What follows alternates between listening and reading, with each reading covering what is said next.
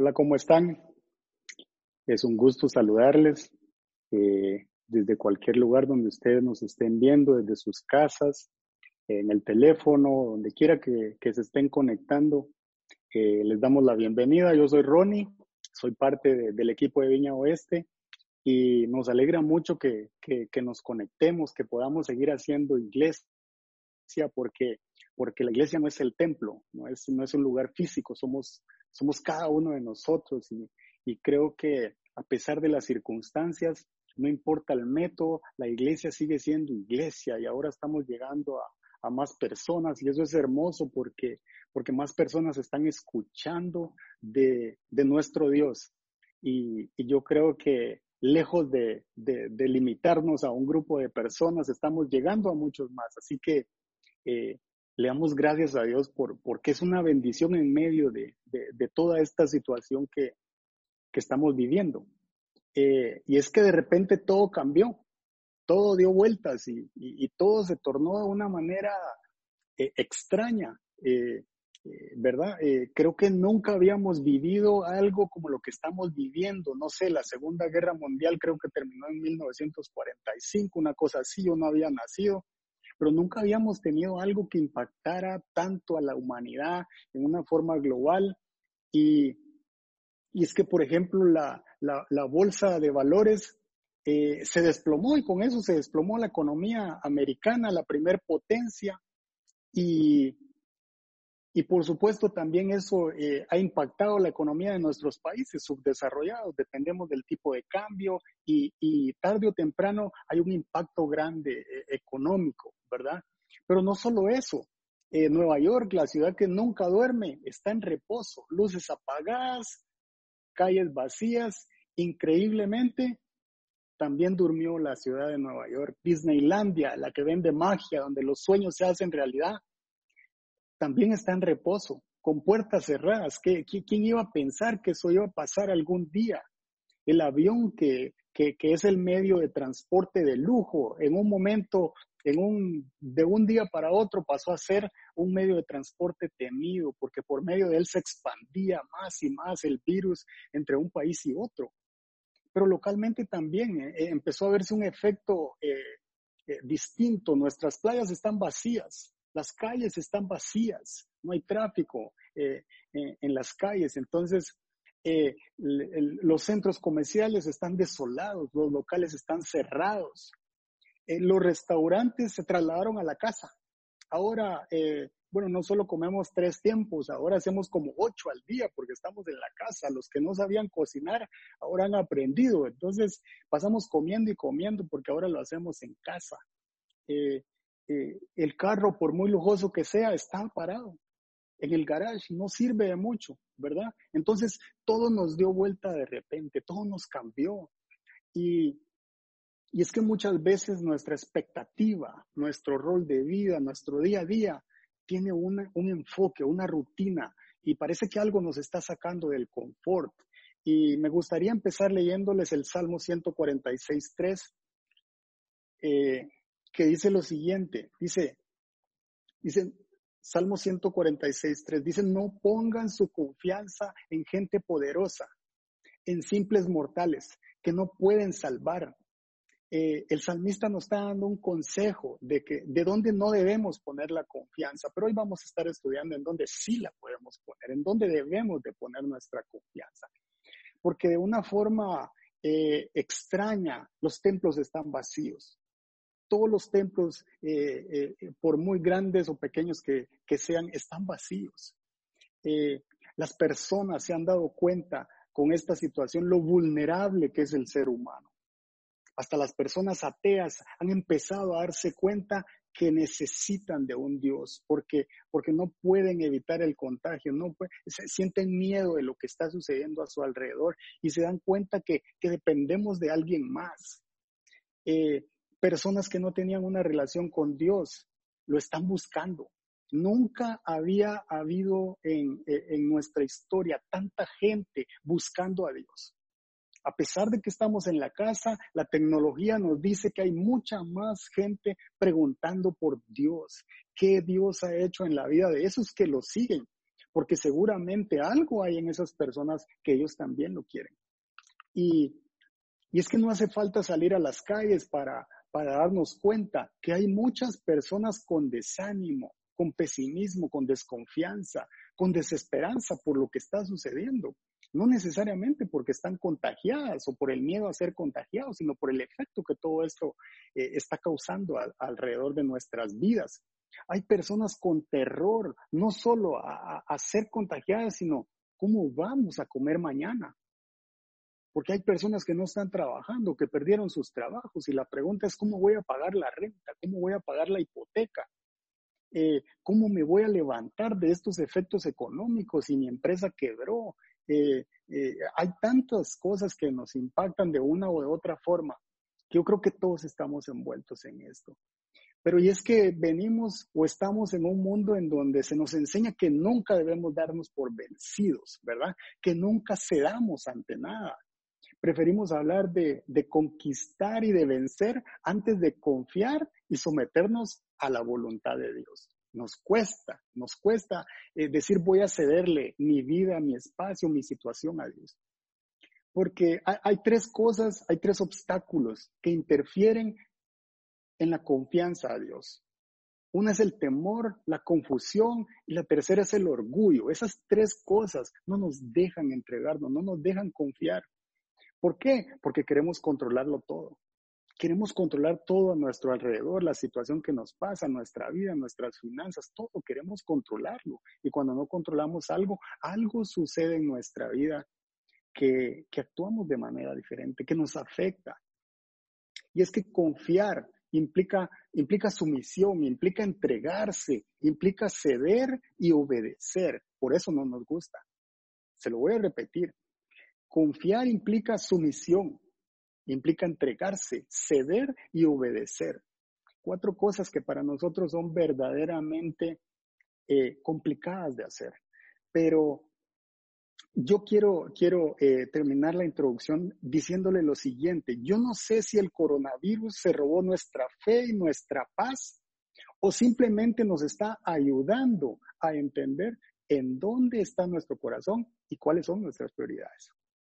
Yo quiero que mediten eso. ¿Dónde está nuestra fe? ¿Dónde está nuestra paz? ¿Dónde está nuestro corazón? ¿Dónde están nuestras prioridades? Yo creo que, en esta cuarentena, como le llaman, todos hemos meditado un poquito en eso y todos hemos reaccionado a eso. Eh, yo le voy a pedir a la persona de audiovisuales si me puede poner un video para introducir la, la charla del día de hoy que se llama Bendito el hombre que pone su confianza en Dios.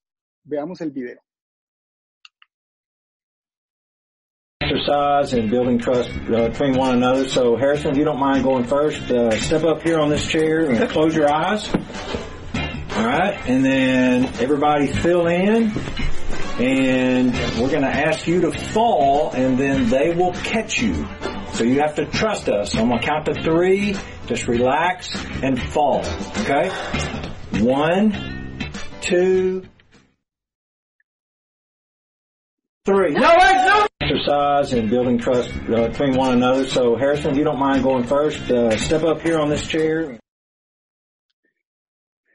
Yo creo que, que, yo creo que más que chistoso, todos en algún momento hemos hecho ese ejercicio de confianza, ¿verdad? Lo que nunca le dijo fue para dónde tenía que irse.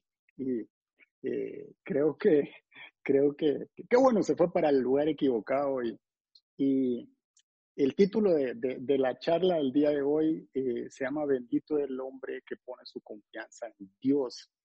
Eh, creo que todos tenemos que, eh, entender esto, en dónde está puesta nuestra confianza. Y quiero introducirlos con el versículo de Jeremías 17, el 5 al 8. Lo vamos a ver en la pantalla. Jeremías 17, el 5 al 8 dice, así dice el Señor Maldito el hombre que confía en el hombre, maldito el que se apoya en su propia fuerza y aparta su corazón del Señor. Será como una zarza en el desierto, no se dará cuenta cuando llegue el bien. Morará en la sequedad del desierto, en tierras de sal, donde nadie habita. En otras palabras, va a estar solo. Pero el versículo 7 dice, bendito el hombre que confía en el Señor y pone su confianza en Él. Bendito el hombre que pone su confianza en el Señor. Y la pregunta con la cual yo quiero comenzar es, ¿dónde está puesta nuestra confianza? ¿Dónde está puesta nuestra confianza eh, en este día? Y quiero, y quiero eh, comenzar eh, mostrándoles el significado de confianza. Encontré dos definiciones en el diccionario bíblico que, que, nos dan una buena referencia de qué es el significado de confianza. La primera de ellas dice, es la certeza de que la palabra de Dios está con nosotros, de que su presencia y nuestra fe están en perfecta sintonía. Es tener la seguridad que Él cumplirá sus promesas, que le ayudará con sus problemas y de que hará lo imposible cuando sea necesario. Qué linda esa definición, me encanta porque eso es, es, una unión con nuestro Señor, lo que nos lleva a tener confianza. Porque no podemos tener confianza si no le conocemos, si no lo conocemos, si no tenemos una relación con Dios, difícilmente vamos a llegar a tener una relación. Es como en el matrimonio. El matrimonio se basa en la confianza. Por eso hoy yo quiero, quiero eh, hablar de cuatro razones para poner nuestra confianza en Dios. ¿Por qué poner nuestra confianza en Dios? Porque yo creo que los tiempos que estamos viviendo nos están llevando a eso. Creo que Dios nos está diciendo, nos está llamando a hacer un alto, a reflexionar y hacernos la pregunta, ¿en dónde está nuestro corazón? Vuélvanse a mí. Y Dios nos da cuatro razones que vamos a estar eh, eh, analizando, estudiando en esta noche que yo creo que nos van a ayudar a entender de por qué poner nuestra confianza en el Señor, por qué devolvernos, por qué volvernos a Él.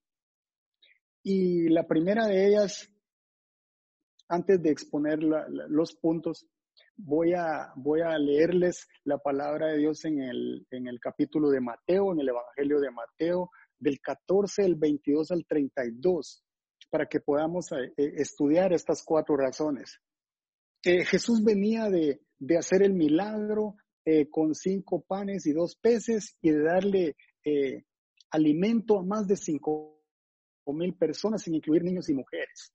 Y, y después, dice el Evangelio, versículo 22, dice, enseguida Jesús hizo que los discípulos subieran a la barca y se le adelantaran al otro lado mientras él despedía a la multitud. Después de despedir a la gente, subió a la montaña a orar a solas. Al anochecer estaba allí solo y la barca ya estaba bastante lejos de la tierra, zarandeada por las olas porque el viento le era contrario. Eh, en la madrugada Jesús se acercó a ellos caminando sobre el lago. Cuando los discípulos lo vieron caminando sobre el lago, quedaron aterrados. Es un fantasma, gritaron de miedo. Pero Jesús les dijo enseguida, cálmense, soy yo, no tengan miedo. Señor, si eres tú, respondió Pedro, mándame que vaya a ti sobre el agua. Ven, dijo Jesús.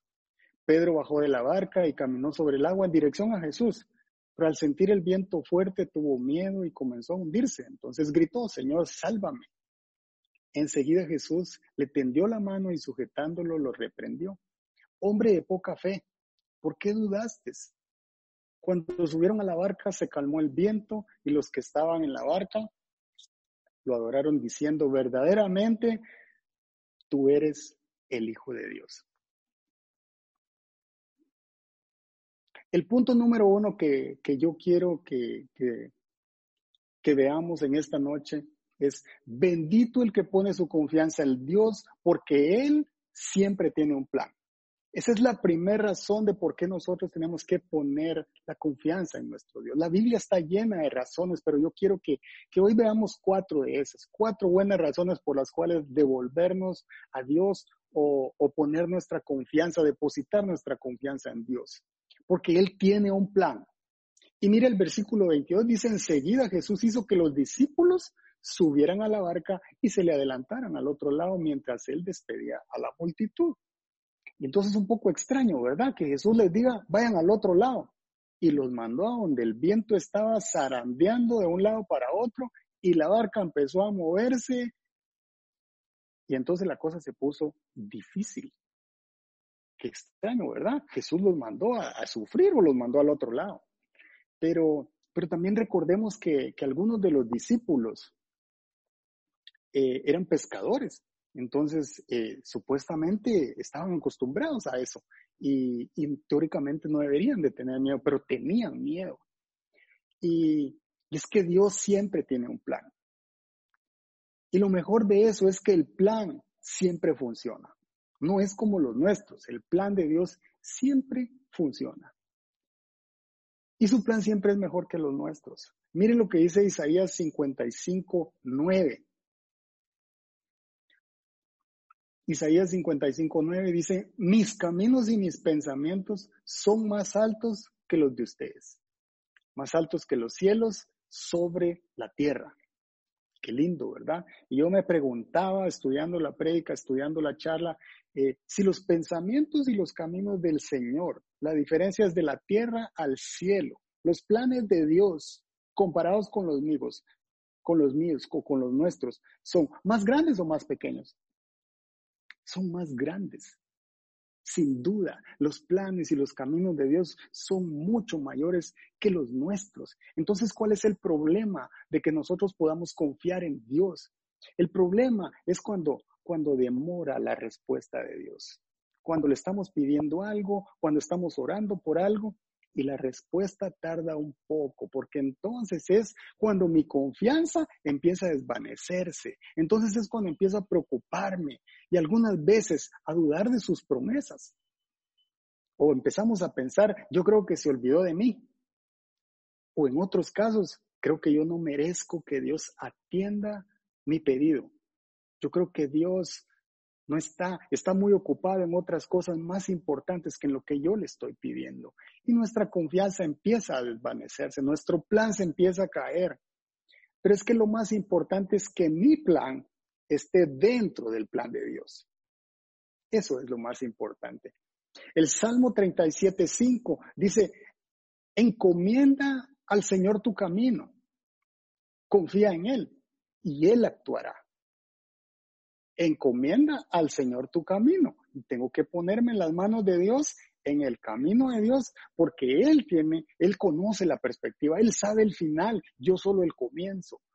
No puedo ver más allá de, de, lo que mis ojos eh, tienen el alcance, pero de ahí para allá no podemos controlar nada, ¿verdad? Por eso necesito un guía, necesito en quién confiar, en alguien que tiene una perspectiva mucho mayor que la mía. Y el Señor nos está diciendo, confía en el Señor, porque Él tiene un plan. Y es que lo que no nos tiene que pasar es como le pasó al pueblo de Israel.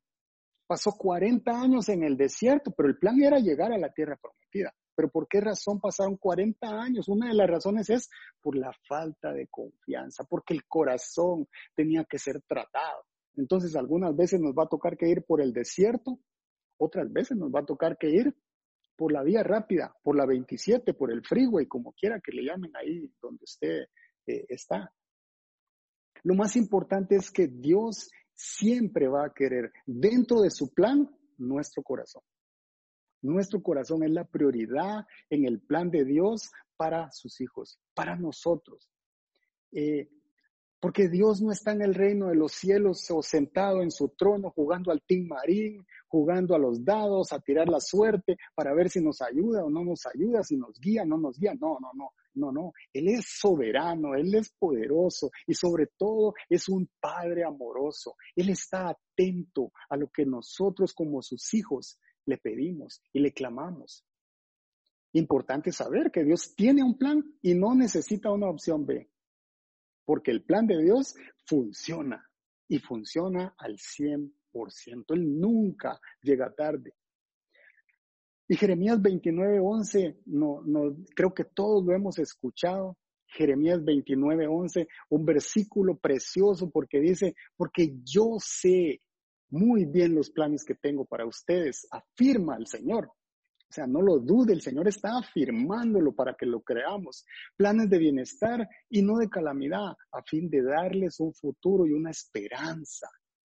Qué lindo. Qué lindo porque Dios desea nuestro bien por encima de cualquier circunstancia, por encima de todo. Dios dice, yo tengo planes para ti y todos los planes son de bien. Aunque nosotros hayamos fracasado horrible con el Señor, aunque hayamos pecado horrible, aunque le hayamos eh, fallado una y otra vez, Dios siempre tiene un plan de bien para nosotros. Dios siempre nos recibe con los brazos abiertos. Sus planes son de amor para cada uno de nosotros. Y quiero decirte esta noche lo siguiente, Dios tiene un plan para toda crisis, porque parece que ahora una crisis es más grande que cualquier cosa. Y no es así. Dios tiene un plan para toda crisis. Cuando el pueblo de Israel no tenía salida, Él abrió los mares. Cuando no tenían agua en el desierto, Él hizo brotar agua de la roca. Cuando no tenían un profeta, Él le dio un hijo a Ana. Cuando Jesús vio a los necesitados, se movió a compasión y sanó a los enfermos, liberó a los cautivos. El Señor tiene un plan para toda crisis cuando no tenían que comer en este capítulo que vimos de Mateo.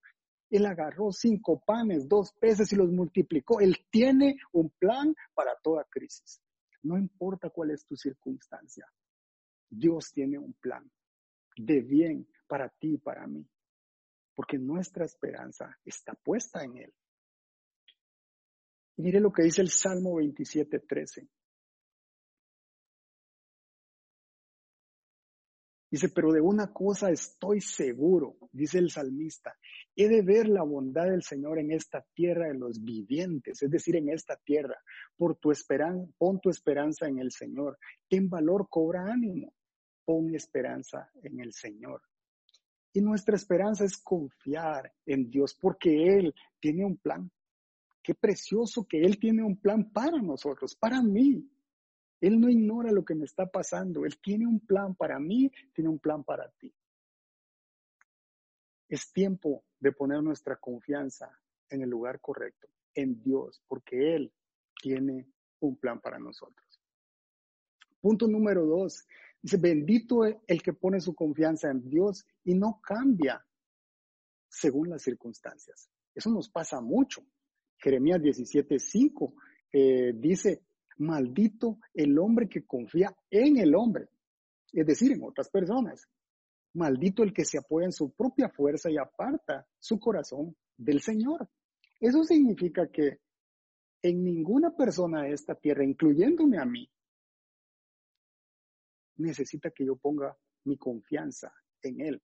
No puedo poner mi confianza eh, eh, en el jefe, en, la persona que, que me ayuda. Mi confianza solo puede estar en un lugar.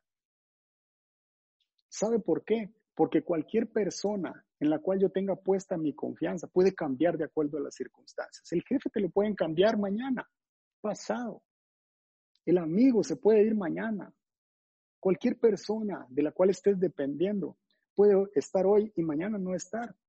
Entonces, eh, este, e, estos versículos nos están diciendo que no debemos de, no debemos de tener nuestra confianza en las demás personas debemos tener nuestra confianza en un solo lugar y es nuestro Dios. Debemos amar a las personas, por supuesto, debemos eh, de creer en, las personas, eh, pero nuestra confianza tiene que estar en un solo lugar y ese es el Señor. ¿Y por qué es que no confiamos en Dios? Porque, porque confiar significa reconocer nuestras limitaciones. Y mucho del estrés que nosotros vivimos eh, hoy en día es por querer controlar las cosas.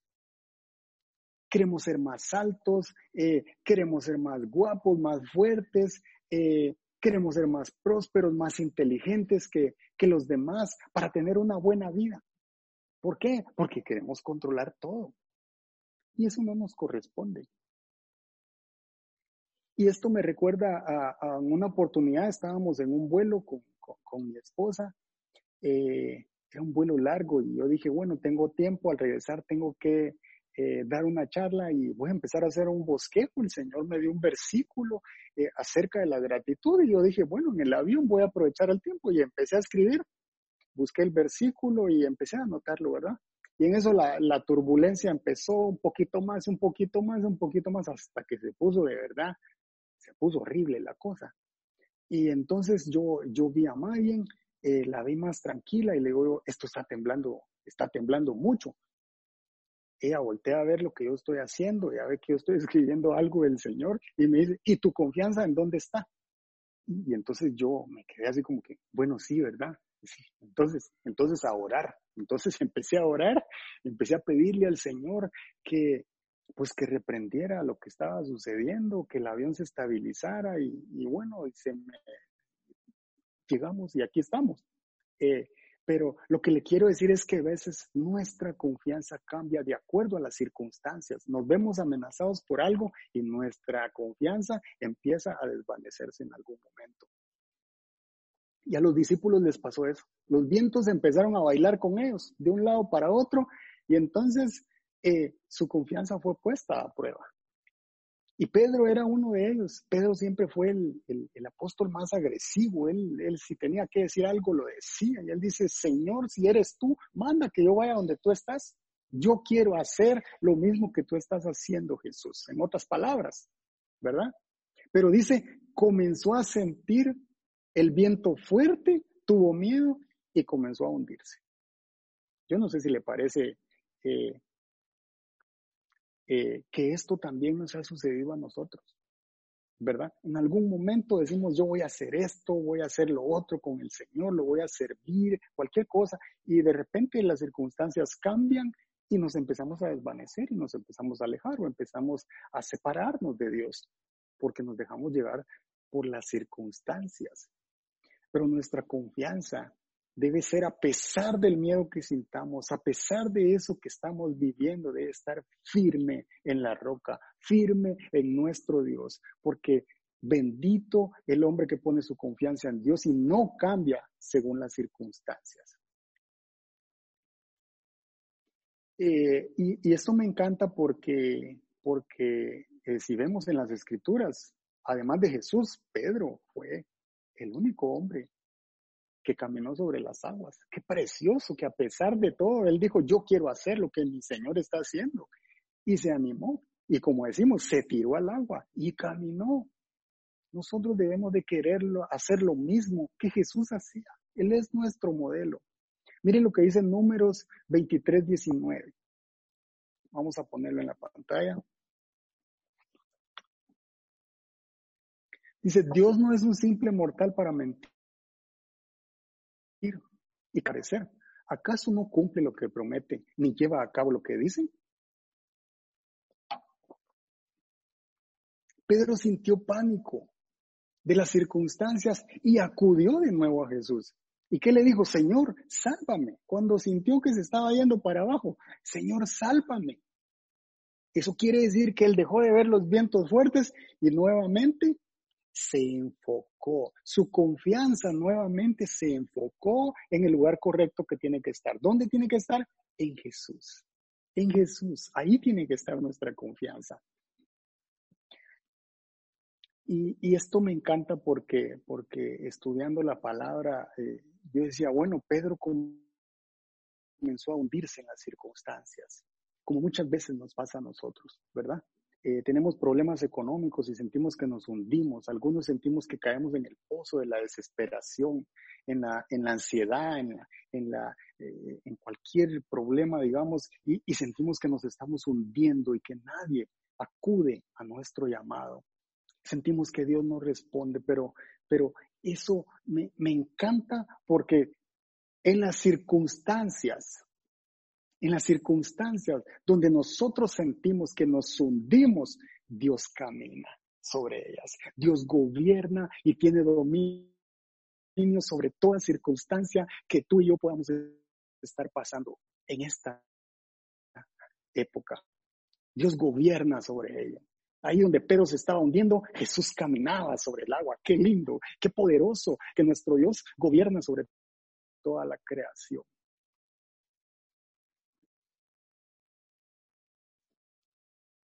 Y si estamos con temor por alguna circunstancia, eh, lo que yo te quiero decir en esta noche es, volvámonos a Dios y clamemos, sálvame Señor, No necesitas hacer tantas oraciones, eh, no necesitas pensar qué le voy a decir a Dios, porque Dios conoce tu corazón, Él sabe lo desesperado que puedas estar y lo único que tienes que hacer es rendirte, entregarle tu circunstancia a Dios y poner tu confianza en Él.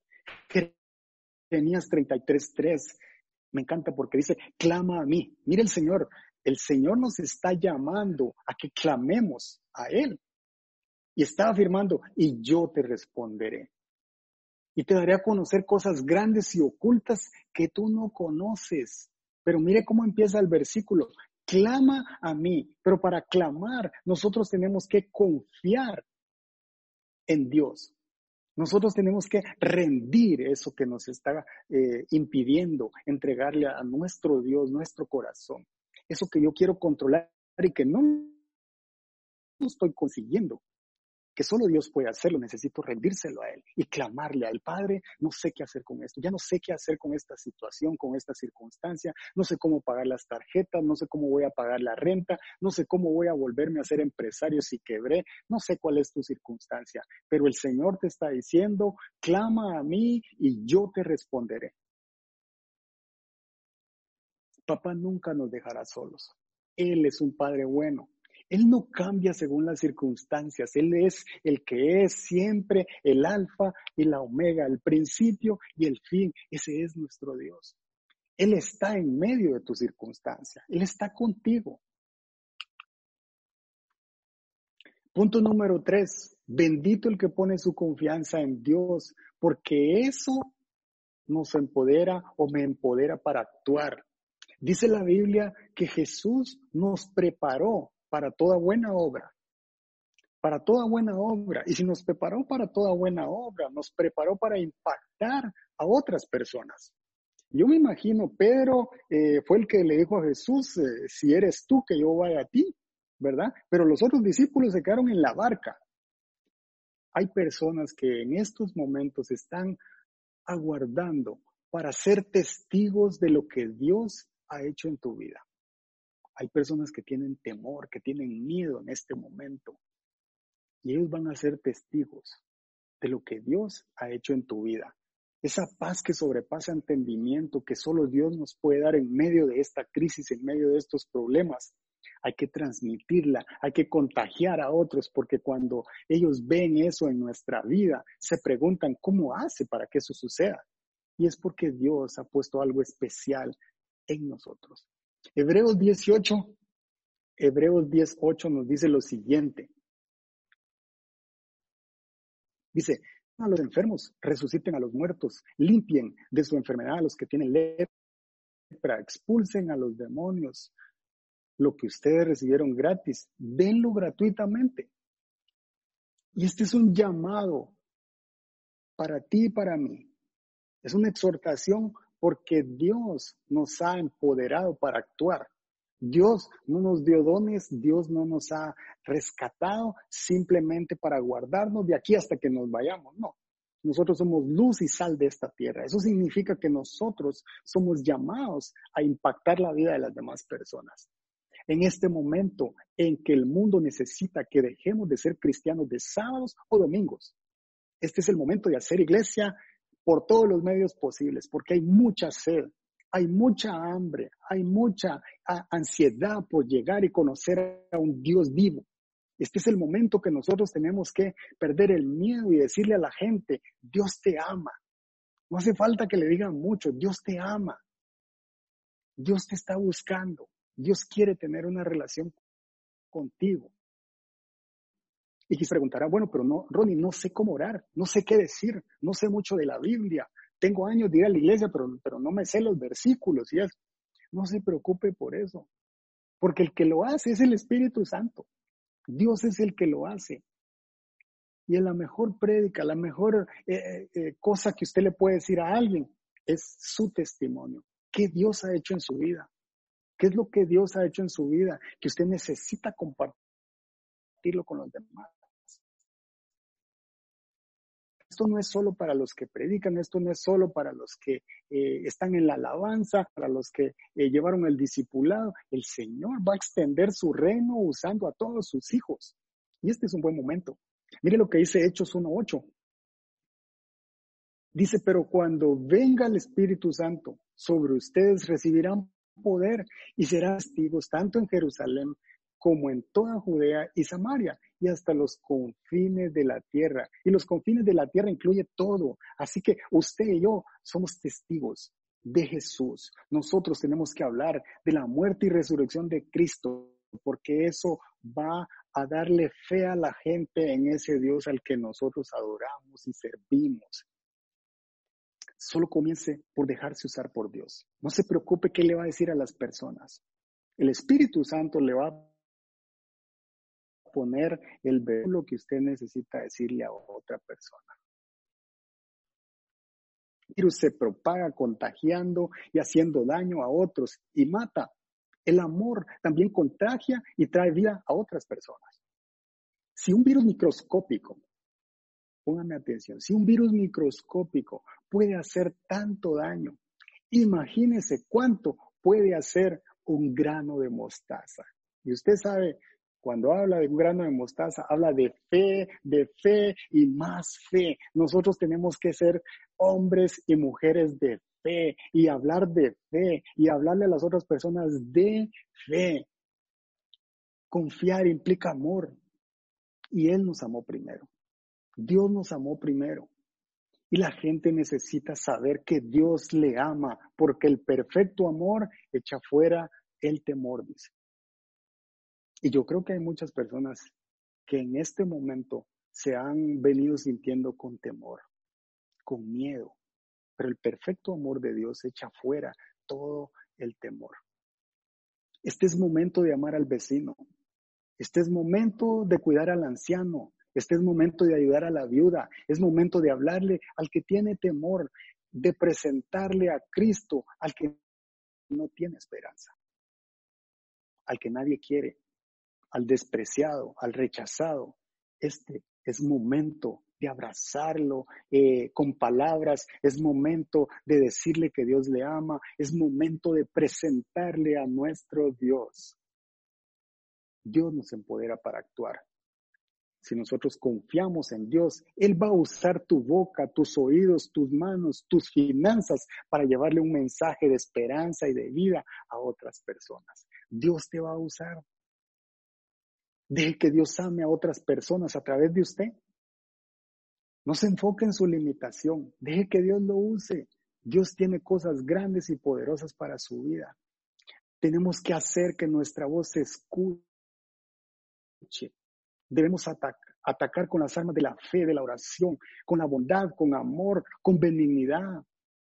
Este es el mejor momento para usar los dones que el Espíritu Santo nos ha dado. Este es el mejor momento para atacar con amor, para amar a las personas, que sientan que nosotros estamos ahí para ellos, para ayudarles.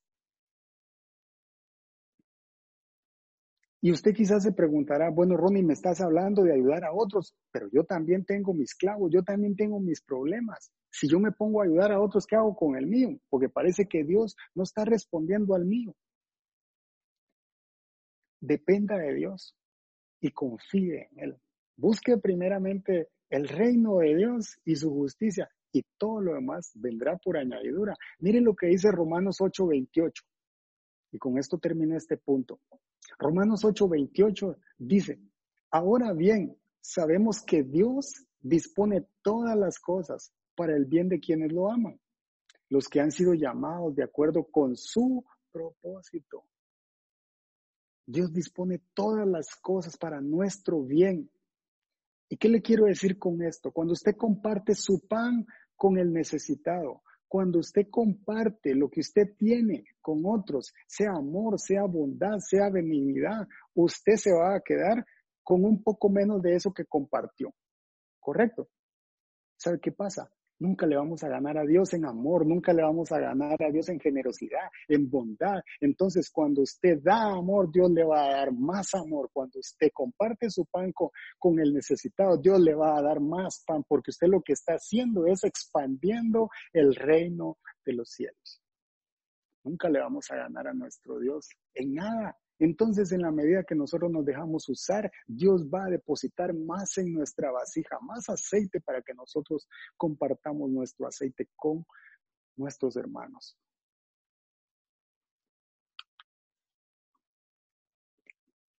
Punto número cuatro, y con esto voy terminando. Dice, bendito el que pone su confianza en Dios, porque Él es fiel.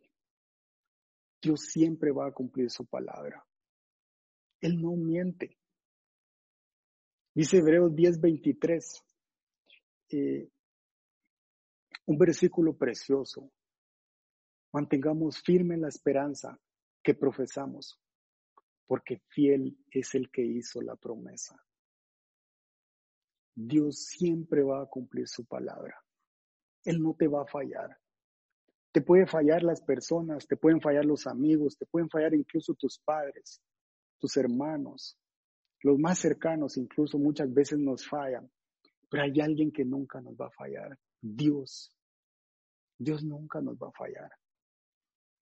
Y mire, hablando del virus, el virus todos hemos entrado en, temor en algún momento. Yo recuerdo que cuando esto empezó y empezaron a cerrar empresas, yo dije, ¿y si me quedo sin trabajo? ¿Y cómo voy a pagar la casa? Yo debo la casa. ¿Y si me tengo que regresar a Guatemala y tengo que empezar a buscar trabajo? ¿Busco allá o busco aquí? Y entonces los pensamientos empiezan a invadirnos. Yo digo, no, no, no, yo tengo que volver mi confianza en Dios, tengo que, tengo que orar, tengo que acercarme a Dios para echar fuera todo eso que no es bueno para nosotros. Y eh, el virus se introdujo en una vida, contagió un cuerpo, luego contagió más cuerpos, se expandió localmente, luego se multiplicó, va a conseguir su pico más alto, no sé cuándo será eso, y terminará descendiendo hasta volverse algo común. Esto va a pasar. Lo que le quiero decir es, esta epidemia va a pasar. ¿Sabe qué no va a pasar? Nuestro Dios. Él sigue siendo poderoso. Él sigue siendo el Dios lleno de amor que nos ama. Él sigue siendo el que tiene dominio sobre toda la creación. Los cielos y la tierra pasarán, mas su palabra no pasará. Él sigue siendo nuestro Padre y nosotros sus hijos amados. El que fue, quien es y quien será el que resucitó entre los muertos, Él sigue siendo fiel. La situación que nosotros estamos viviendo va a pasar. Va a pasar y nosotros en esta prueba vamos a salir transformados, cambiados, con más fe, llenos de esperanza, cantando, alabando a nuestro Dios, porque Él nos ha dado paz en medio de la tribulación. Él tiene el control sobre toda circunstancia. Él tiene el control sobre toda pandemia, sobre todo virus, porque Él es poderoso. Jeremías 17, del 7 al 9.